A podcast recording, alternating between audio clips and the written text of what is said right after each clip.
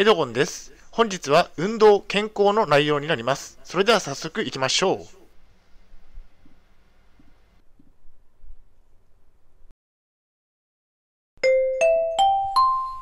はい、HCAP チャンネルにようこそ。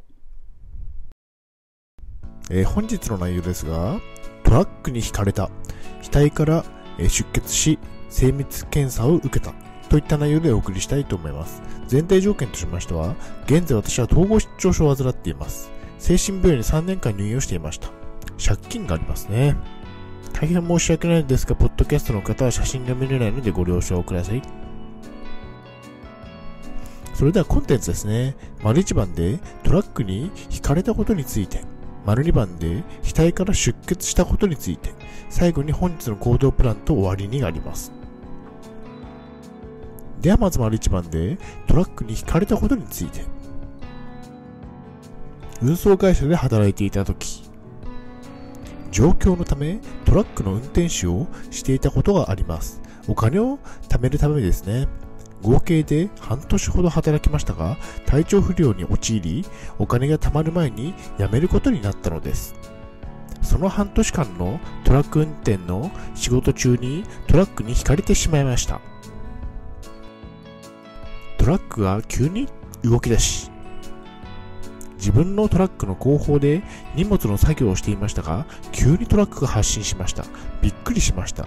その発進の勢いで扉が開き、私の額に扉が直撃しました。痛かったですね。運転をしていたのは顔見知りのお客さんでした。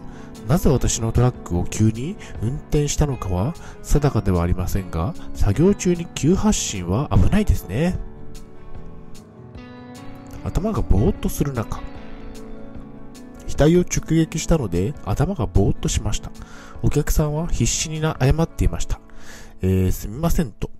私は大丈夫ですと言ってお客さんということもあり、その場を収めました。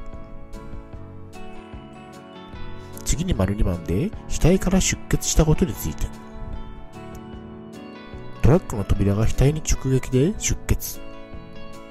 トラックの扉が勢いよく迫ってきて、私の額に直撃しました。そして、吹っ飛びましたね。額から血が大量に出てきました。運転していた人が寄ってきて、大丈夫かと言ってタオルを貸してもらって額に押し付けました。数分もしたら出血は収まったので良かったですね。そして精密検査をすることになったのです。病院へ行き精密検査を受けました。どうやら労災で医療費は負担されるとのことでした。精密検査の結果、脳に問題はなしということで良かったですね。まあ、死ななくて良かったと思います。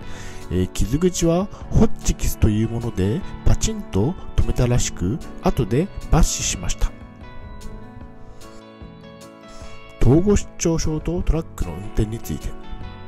統合失調症の場合、トラックの運転手の仕事は控えた方が良いでしょう。私はまだ統合失調症と診断される前にトラックの運転手をしていましたが、仕事自体は楽しかったです。運転をすることが好きだったので合っていましたね。しかし、入社して数ヶ月後に誰かに追われているという感覚に襲われ、結局退職をすることになりましたね。結論としましては、トラックの運転手は危険と隣り合わせです。慎重に作業をしましょう。不測の事態、不測の事故にも巻き込まれますね。はい、お疲れ様でした。ありがとうございました。それでは本日の行動プランに入っていきたいと思います。トラックの運転手は危険なお仕事です。事故を回避しましょう。労災を受けましょう。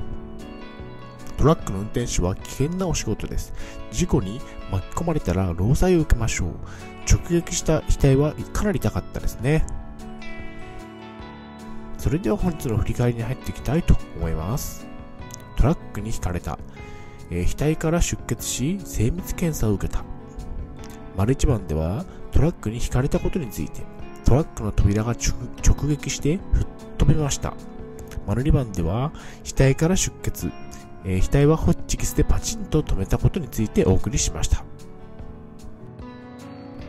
はい、最後に終わりです。最後までご覧いただきありがとうございます。ブログ H キャップを4年間応援しています。Twitter もやってます。チャンネル登録、いいねボタンを押していただけると嬉しいです。また次の動画、ポッドキャストでお会いしましょう。病気の方は無理をなさらずお過ごしください。